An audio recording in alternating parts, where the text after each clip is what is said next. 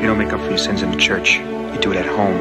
The rest is bullshit and you know it. Thank you so much. Now would you please just drink your fucking milk and shut the fuck up?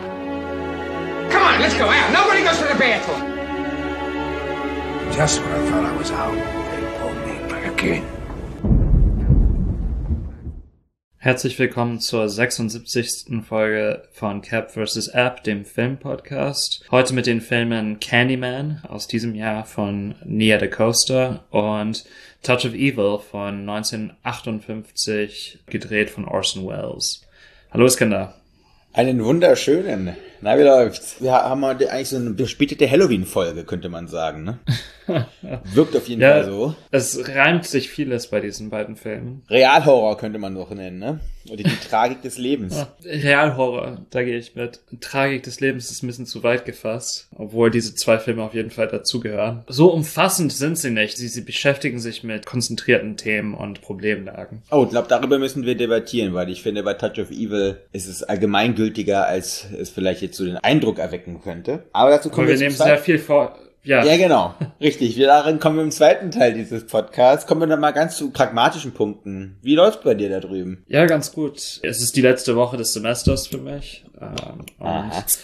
ich habe dieses Mal erstaunlicherweise weniger zu tun als sonst. Ähm, es ist fast alles, was ich zu benoten habe, benotet. Ich kann mich eigentlich entspannt auf die Winterpause vorbereiten und äh, mit meiner Dissertation anfangen. Kommst du mit so viel Freiheit und mit so viel Relaxten eigentlich klar oder ist das ungewohnt? Sehr ungewohnt. Es ist so ein bisschen, als hätte man so eine Feder genommen und sehr lange so zugedrückt und plötzlich ist sie befreit und springt und äh, ich weiß nicht, wohin mit mir. Vielleicht kaufe ich mir eine Flasche Wein, wer weiß. Oh, gutes Thema, weil ich heute eh keinen trinke. Ach ja? Gestern war die Raw wieder mal, also diese Naturweinmesse. Mm. Ähm, das eine war die Pflicht, das andere ist dann die Kür gewesen, noch eine äh, Probe von ähm, Juraweinen. So ein Supper Club eingeladen und da durfte ich dabei sein. Und da wir heute auch am Montag aufnehmen, wo ja generell mal ein antialkoholischer ist, habe ich mir antialkoholische oder alkoholfreie Biere besorgt. So Okay. Craft-Biere. Unter anderem ein Pale Ale von Schoppes Roter Bär, ein Riedenburger alkoholfrei Urdinkel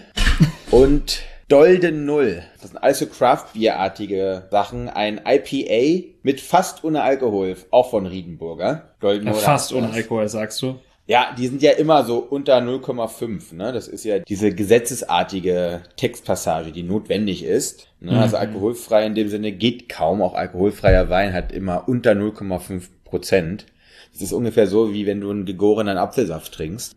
Oder wir kennen es doch aus Russland mit Quass. So ein, Ja. so ein Malzbierartiges Getränk, was das ist. Das dürfen schon Kinder Obwohl- trinken. Vor allem, wenn man äh, von den Monasteri den Quass trinkt, kann man schon einen, einen härteren empfinden. Und von den ganzen äh, Garagenbrauereien, die es im russischen Dutchen gibt, mal ganz abgesehen, ne? Also, wir gehen wir auf die offiziellen Sachen. Kommen wir auch ganz offiziell mal hier zum Candyman von Ja. 2021 stehen. Den Horrorfilm von Nia da Costa. Es wirkt wie ein Sequel eigentlich des, des ersten Candymans, ne? Aus 92. Ist es ja auch. Also, Wurde es als Sequel äh, so gerahmt? Das habe ich... nee, also Film- jetzt nicht mit dem, mit dem großen Ja. Zweier oder irgendwie sowas, aber Ja. ich meine, das, es, es treten ja Figuren aus dem ersten auf und die Handlung des ersten Filmes ist gesetzt. Es ist kein äh, Remake in dem Sinne oder äh, eine Neuerfindung des, äh, des Originals, sondern es schließt ziemlich nahtlos an den Mythos aus dem ersten Film an. Beziehungsweise vielleicht hadere ich deshalb auch so ein bisschen damit, weil es hat sich ja nichts geändert innerhalb dieser 30 Jahre, was zwischen diesen beiden Filmen ist. Fangen wir mal vorne an. Wir haben wieder mal eine Gentrifizierung durch aufstrebende KünstlerInnen innerhalb dieses Stadtteils Cabrini Green in Chicago, wo eben Ja. im ersten schon der Candyman sein Unwesen trieb. Und Anthony McCoy heißt da, ähm, gespielt von Jaya Abdul Mateen, ist ein ja Künstler und der will sich diesem äh, Mythos Candyman handhabbar machen. Und zwar ist das der, dass wenn man fünfmal Candyman sagt, während man in sein eigenes Spiegelbild schaut, dass man dann vom Candyman abgeschlachtet wird. Ja. Ja, dieser Urban Myth, dem gehen so einige der Millennials da zum Teil nach und begegnen dem Candyman, um es mal so zu sagen. Ich weiß gar nicht, ob ich jetzt mehr zu diesem Film Film sagen kann. Ich würde vielleicht noch hinzufügen, dass McCoy sich langsam durch seinen, so, durch ja. seinen Kontakt mit Candyman verwandelt. Dass diese Beschäftigung mit Candyman für ihn ja persönliche, künstlerische und auch äh, polizeiliche Konsequenzen mit sich zieht. Ja, und auch körperliche, also ganz eindeutig auch physische. Ja, also wir haben hier einen, einen Body-Horror-Film auch. Ich glaube, ich musste keinmal wegschauen, aber es war schon an der Obergrenze. Äh, In gewissen Sachen, vor allem was so, so Haut und verdorbene Haut angeht, das ist für mich immer so, also wie für dich, was das Auge, ähm, als wir Possessor geschaut haben, oder die Zähne. Ich muss ganz ehrlich sein, bin bei ein paar mehr anatomischen Teilen zarter beseitigt als du, sagen.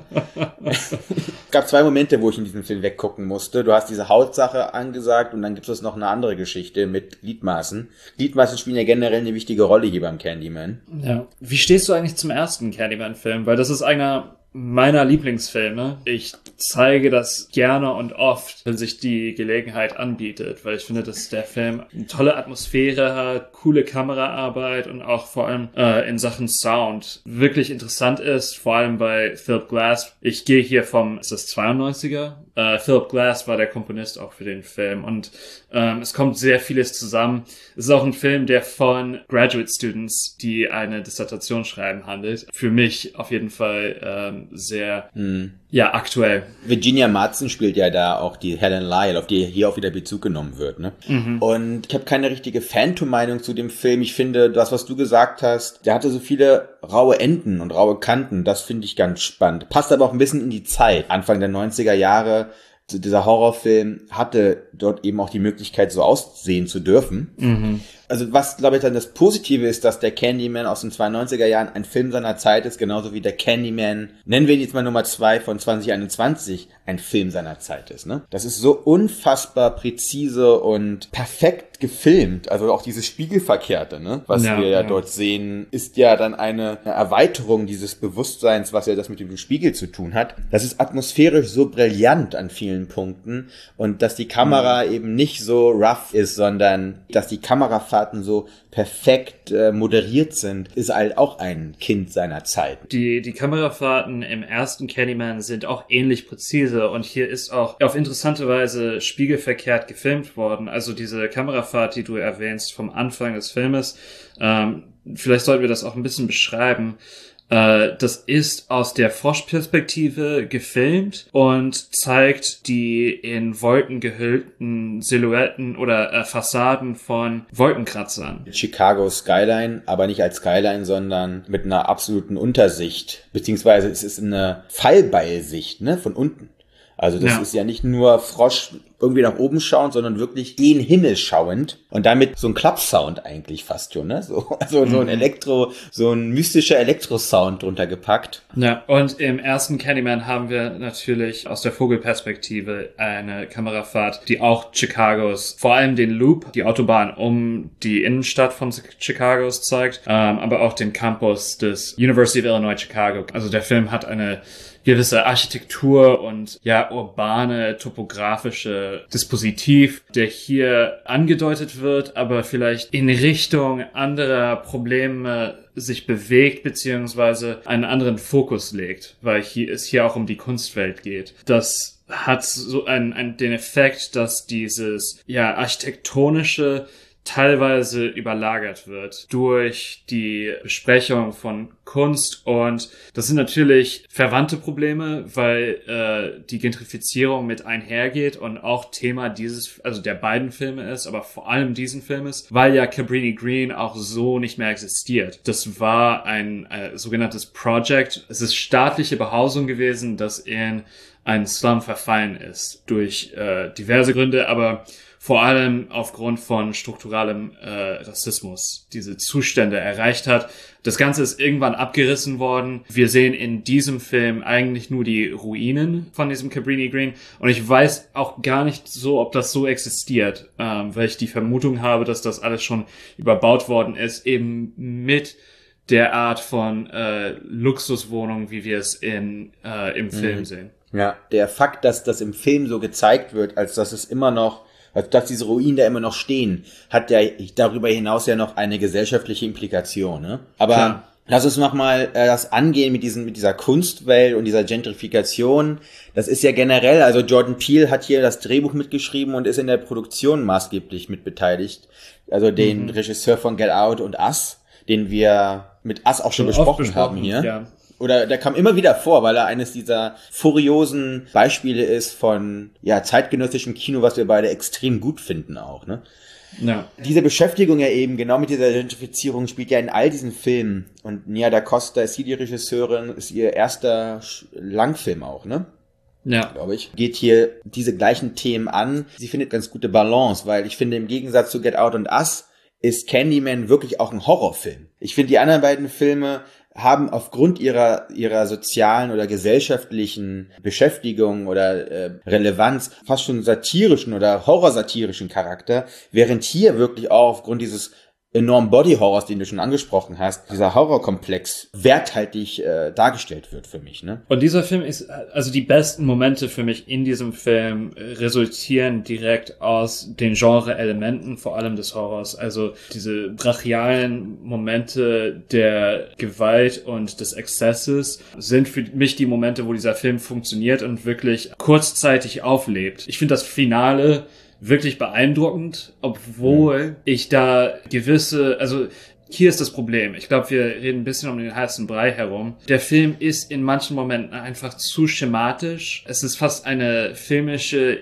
Illustrierung oder, oder Illustration und funktioniert so als Film in vielen Momenten einfach nicht weil versucht wird eben sehr schematisch die Probleme von Rassismus in Amerika aufzuarbeiten. De Coaster schafft es in gewissen Momenten aus diesem schematischen auszubrechen und das gelingt ihr wirklich im Finale, wo, wo diese zwei Elemente zusammenkommen und sie doch einen, ähm, ja eben durch Exzess einen Ausweg findet, der künstlerisch und emotional wertvoll ist, auf eine Art und Weise, wie das im gesamten Film nicht immer der Fall ist. Ja, es ist eine sehr offenkundige und aber knallharte Metapher, die hier aufgemacht wird. Ne? Klar, das ist ein direkter und schonungsloser äh, Zugang. Das ist auch immer aber ein sehr pointierter Blutexzess, den sie hier angeht. Ne? Also ich glaube, wenn man es jetzt runterbricht, es sind fünf, sechs Szenen, die wirklich hardcore sind. Und für mich die beeindruckendste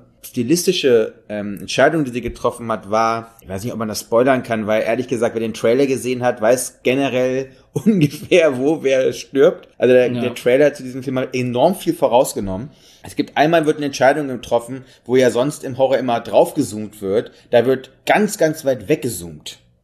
Mhm. Und das fand ich so stilistisch erfrischend. Das habe ich nicht erwartet. Das ist eine gute filigrane Verknüpfung eigentlich auch von eben auch Kameraoperationen, um dann diesen Horror zu präsentieren. Und sie hat auch mehrere Schattierungen davon. Wenn wir jetzt nochmal auf, auf die Endsequenz gehen, da man denkt, das geht nicht weiter, dann kommt der nächste Schwenker, ne? Und dann kommt der nächste, dann kommt, dann kommt das, die nächste Ebene wird erreicht. Das hört ja gar nicht mehr auf zu summen, um das äh, mal so zusammenzufassen und zu brummen, ne? Ähm, dort. Mhm. Das ist äh, ja. Um kurz einfach nur die die Kritiken anzusprechen, die ich habe. Ich will das nicht allzu lang machen, aber es gibt einfach Sachen, die nicht wirklich dazu passen. Also hier ist das Problem auch die Beziehung zwischen den Hauptfiguren äh, zwischen Anthony und seiner Freundin, die sehr provokativ Brianna genannt worden ist im Film. Ähm, also wie die erschossene schwarze Amerikanerin von letztem Jahr, nee, vorletztem Jahr, äh, Brianna Taylor. Ähm, auf jeden Fall diese Beziehung zwischen McCoy und äh, Brianna, die funktioniert für mich nicht. Das ist einfach zu flach. Es wird zu viel hängen gelassen und die, die äh, Chemie zwischen den beiden passt einfach nicht. Und es gab Momente, wo ich mir einfach gewünscht hätte, dass wir äh, bei den Nebenfiguren geblieben wären. Und da ist vor allem der Schauspieler, der den Bruder von Brianna spielt, zu erwähnen. Troy, meinst du? Troy, genau. Mhm. Ähm, Nathan Stewart Jarrett heißt der, ähm, britischer Schauspieler, der bei Skins, glaube ich, seinen Durchbruch hatte. Der war super. Mir war jede Szene mit ihm zu kurz und jede Szene, wo er nicht drin war, habe ich mir gewünscht, dass er in der Szene wäre. Ähm, weil ja. er einfach so dynamisch und, und mitreißend ist und schauspielerisch einfach viel mehr drauf hat, ähm, als Yaya Bill Martin zumindest in diesem Film gezeigt hat. Ich kenne ihn eigentlich nicht so gut. Vielleicht ist er in anderen, geht er in anderen Rollen auf, aber da war irgendwas nicht ganz richtig. Dann andere Elemente, wo zum Beispiel auch der äh, Suizid des Vaters von Brianna und Troy thematisiert wird. Ich meine, da war klar für mich, was intendiert war, nämlich, dass man versucht hat, oder dass The Coaster versucht hat, so die generationalen Traumata, die aus der Polizeigewalt und dem, dem überall hier vorhandenen Rassismus sind, dass diese Traumata von Generation zu Generation weitergegeben werden. Das ist alles klar, aber es hat, hat sich dann irgendwann angefühlt, als wäre das ein Anhängsel oder nicht mhm. richtig eingefädelt in die, in die eigentliche Handlung. Ja, nachvollziehbar. Der Mythos Candyman, dem wird sich ja genähert durch eine Animation, durch äh, Papierschnitt ja. und durch so Schatt und durch so Licht- und Schattenschnitt. Äh, das ist mir gerade wieder eingefallen. Ich habe die irgendwie sogar ist für mich mental total rausgenommen gehabt. Ich fand das innerhalb des Films zum einen irgendwie einen ganz interessanten Aspekt, zum anderen aber auch so einen etwas ambivalenten, weil der hat dann einen innerhalb des Schauens doch immer wieder krass rausgezogen, finde ich. Ja. Und man hat hier versucht, so diese zwei Ebenen relativ direkt miteinander zu verknüpfen. Und das muss nicht immer gelingen. Das zeigt sich vor allem im Endcredit, ne? Wenn dann Polizeigewalt und Staatsgewalt gezeigt wird, aber dieser abstrakten Ebene dieser Animation und dieser Schnittanimation, das hat dann wieder dann noch diese Schärfe von der Vorsequenz total rausgenommen. Ja. Weil eigentlich hätte es da stoppen müssen. Dann hätte man darüber die ganze Zeit nachdenken können, was da gerade passiert ist da im Cabrini Green in den Ruinen da. Konnte man da nicht, weil weil man dann wieder Folge, also wirklich so vollgeworfen wurde mit sehr schöner und sehr interessanter und auch zum Teil mutiger Animation, aber irgendwie deplatzierter Animation.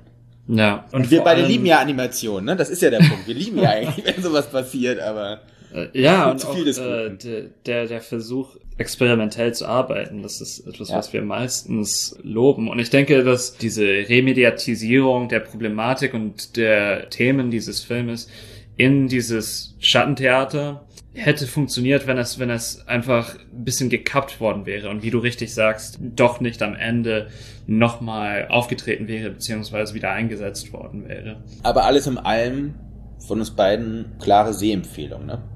Ja, ja, auf jeden Fall. Ja. Kommen wir zu einem anderen Schattentheater. Und zwar das von Orson Welles. Ja, Touch of Evil. Oh, shit. Ich muss das jetzt zusammenfassen, ne? Ähm, so, so viel ist das doch gar nicht. nee, also äh, wir haben den äh, Drogenbeauftragten der mexikanischen Regierung, äh, Miguel Vargas, äh, gespielt von Charlton Heston, der an der Grenze zu Amerika mit seiner amerikanischen Braut Janet Lee feiern ihre Flitterwochen eigentlich in dieser Grenzregion ähm, und werden dort ja Zeugen eines Mordes, der mit einer Autobombe verübt wird. Äh, Vargas wird in der ja Fahndung dieses dieses Mordes äh, verwickelt, Polizist eigentlich. Und ähm, der in der äh, Fahndung beauftragte Amerikaner auf der anderen Seite der Grenze ist der US-amerikanische Polizei-Captain Quinlan, gespielt von Orson Welles. Zwischen Vargas und Wells entwickelt sich ein, ein Duell ähm, sie sind genaue Gegenteil voneinander, wo äh, Vargas weltlich und professionell und elegant ist, ist Quinlan grotesk, psychopathisch und äh, rassistisch. Er ist in gewisser Weise so das äh, Schattenbild des typischen Wildwest-Sheriffs. Sie steuern auf eine tödliche Konfrontation zu. Es gibt so zwei Fälle, die ineinander laufen. Da gibt's dann auf einmal so ein Netz, was so gesponnen wird. Eigentlich nur dadurch, dass äh, diese Autobombe gezündet wird. Diese Schnelligkeit der Exposition, also wir reden nicht nur von den dreieinhalb Minuten dieser einen Kamerafahrt, die es am Anfang des Filmes gibt. Ich rede von der ganzen Exposition, die aber sehr kurz ist, in der so viel passiert. Das ist so bahnbrechend, schnell und pointiert einfach. Das lässt dann immer wieder so, ja, äh, so fassungslos zurück, wie auch einfach diese Grenzstadt Les Robles innerhalb dieser ersten Nacht ja auch so eine Art selber Protagonist wird, ne? Mit diesen ganzen, mhm. diesen Schatten, mit diesen Leuchtreklamen, die so blinken, mit diesen Arkaden, diesen verramschten Straßen, die wir da haben. Das entwickelt sich so, als ob es außerhalb dieser Dunkelheit nichts gibt, außer Les Robles. Und immer wieder, wenn man diesen Film so anmacht, merkt man, dass diese Welt einen wirklich reinzieht innerhalb ja. auch dieser, in diesen zeitlosen Film, weil so viele ästhetische und dramaturgische Entscheidungen getroffen wurden in diesem Film, die ihn wirklich so besonders macht. Und da müssen wir jetzt mal auf eine Besonderheit eingehen, auf die wir sehr selten eingehen, auf eine Fassung. Weil ich habe dich ja auch nochmal gefragt, bevor wir aufgenommen haben, welche Fassung wir jetzt besprechen, weil es gibt von diesem Film vier Fassungen, könnte man es nennen.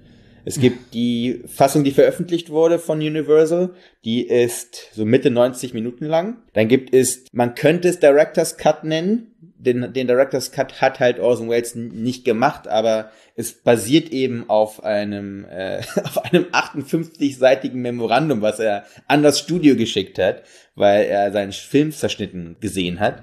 Der ist 111 Minuten lang. Entweder hast du äh, den Film in der Academy-Format, also 1,37 zu 1 oder in der, ja, Breitband halt, ne? 1,85. Und das heißt, wir haben jetzt beide die 1,85er zu 1 Director's Cut Version gesehen, die am nächsten dran sein soll, oder da wird am meisten Rechnung getragen, dem Rough Cut, den eigentlich Orson Welles im, im Kopf gehabt hat, als er diesen Film gemacht hat.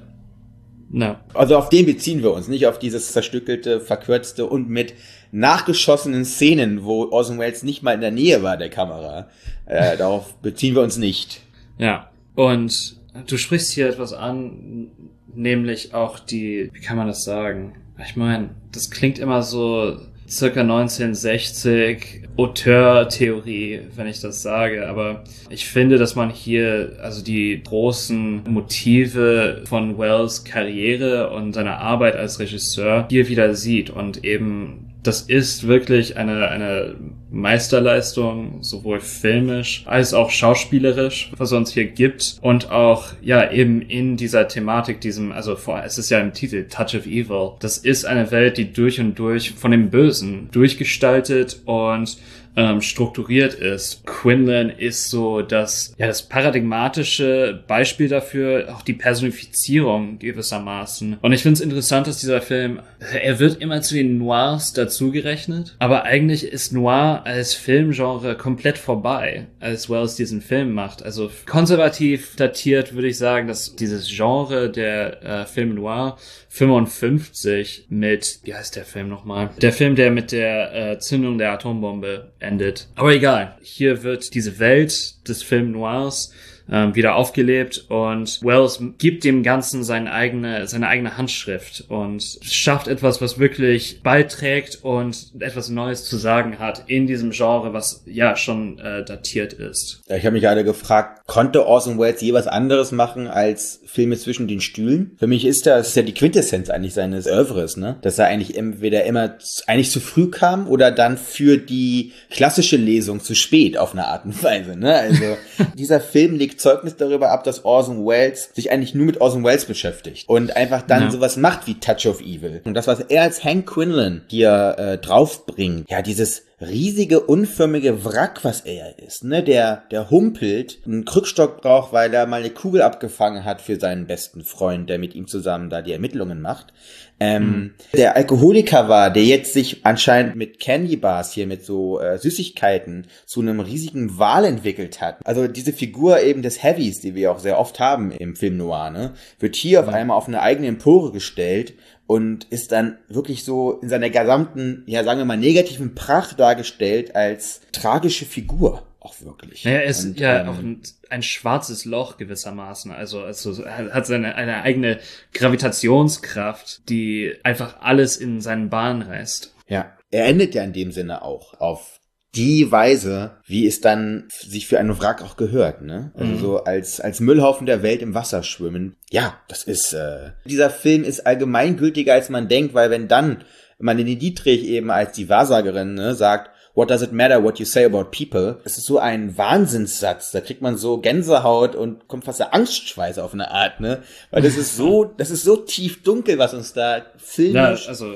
erzählt, erzählt wird, ne? Genau. Also die menschliche Tragödie zusammengefasst innerhalb dieses, dieses einen Satzes und geht sie von dannen innerhalb dieser, dieser Ölförderpumpen und Türme da. verschwindet ins Dunkle. Wow. Ist auch eine der letzten Rollen von Marlene Dietrich gewesen und sie, sie lässt eigentlich die, ihre ersten Filmerfolge wieder aufleben, also die, die unter Josef von Sternberg, weil die Rolle, also das ist auch der Wrack dieser Person aus dem Blauen Engel und äh, Morocco und äh, den, den vier oder fünf anderen, die sie mit äh, von Sternberg gemacht hat. Also auch ein Film, der über das Alter nachdenkt, über die Korruption, die sich einnistet in einer Gesellschaft, in einer Gemeinschaft auch. Und das, ich finde es interessant, dass du gesagt hast, es sind universelle Themen oder menschliche Themen, aber du hast recht gehabt, als du gesagt hast, dass dieses äh, Los Robles ein Mikrokosmos ist. Es wirkt so, als existierte eigentlich nichts anderes als diese Grenze. Die Figuren befinden sich alle in einem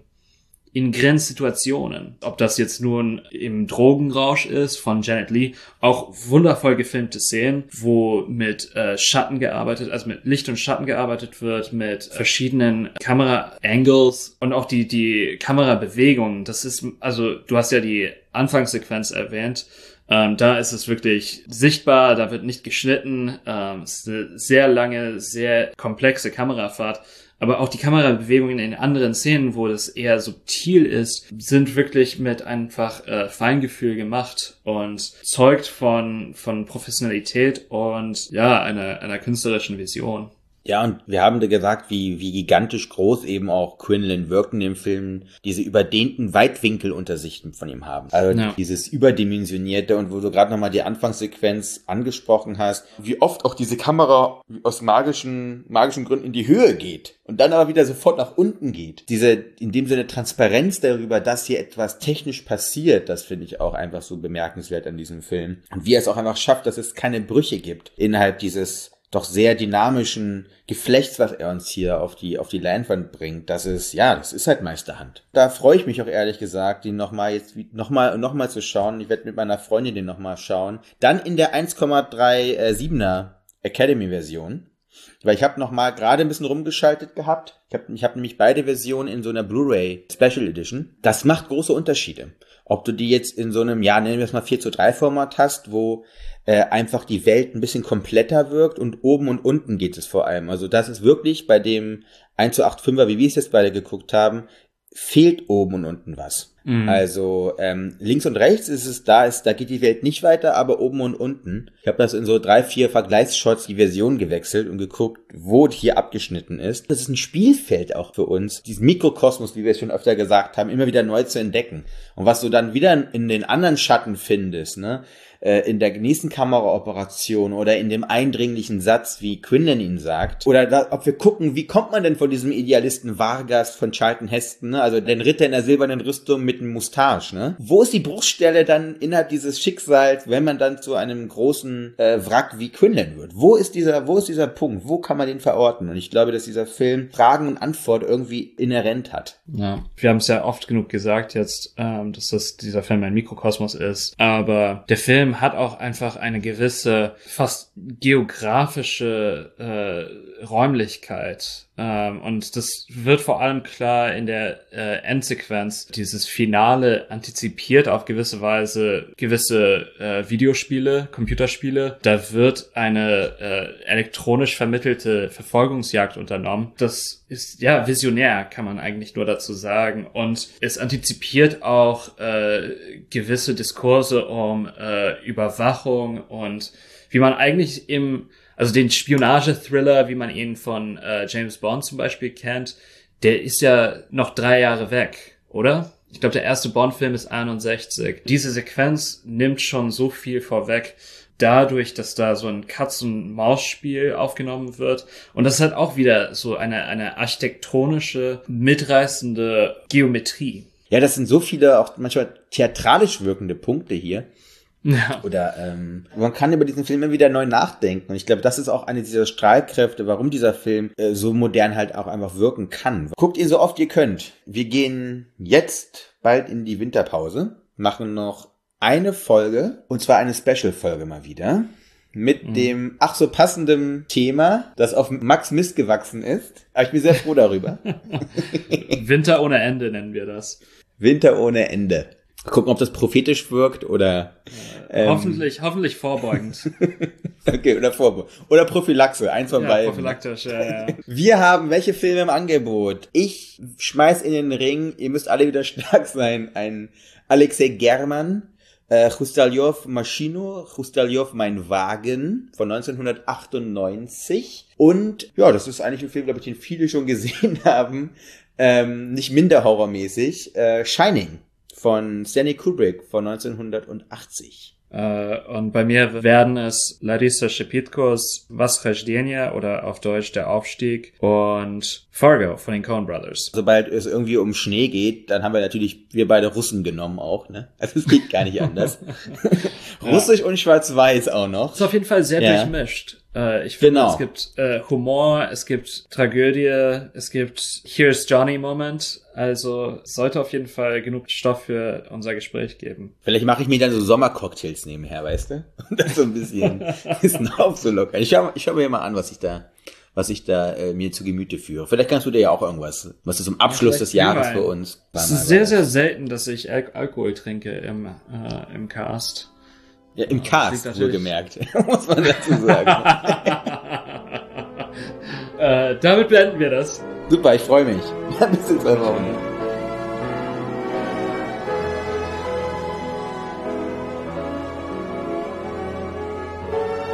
What do you want? You you want the moon? Just say the word and I'll throw a lasso around it and pull it down. Hey, that's a pretty good idea. I'll give you the moon, all right?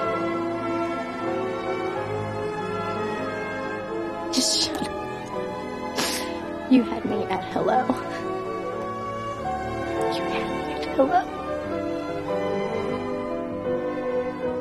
You should be kissed and often, and by someone who knows how.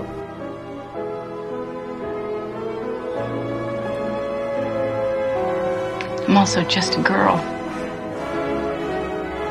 Standing in front of a boy. Asking him to love her.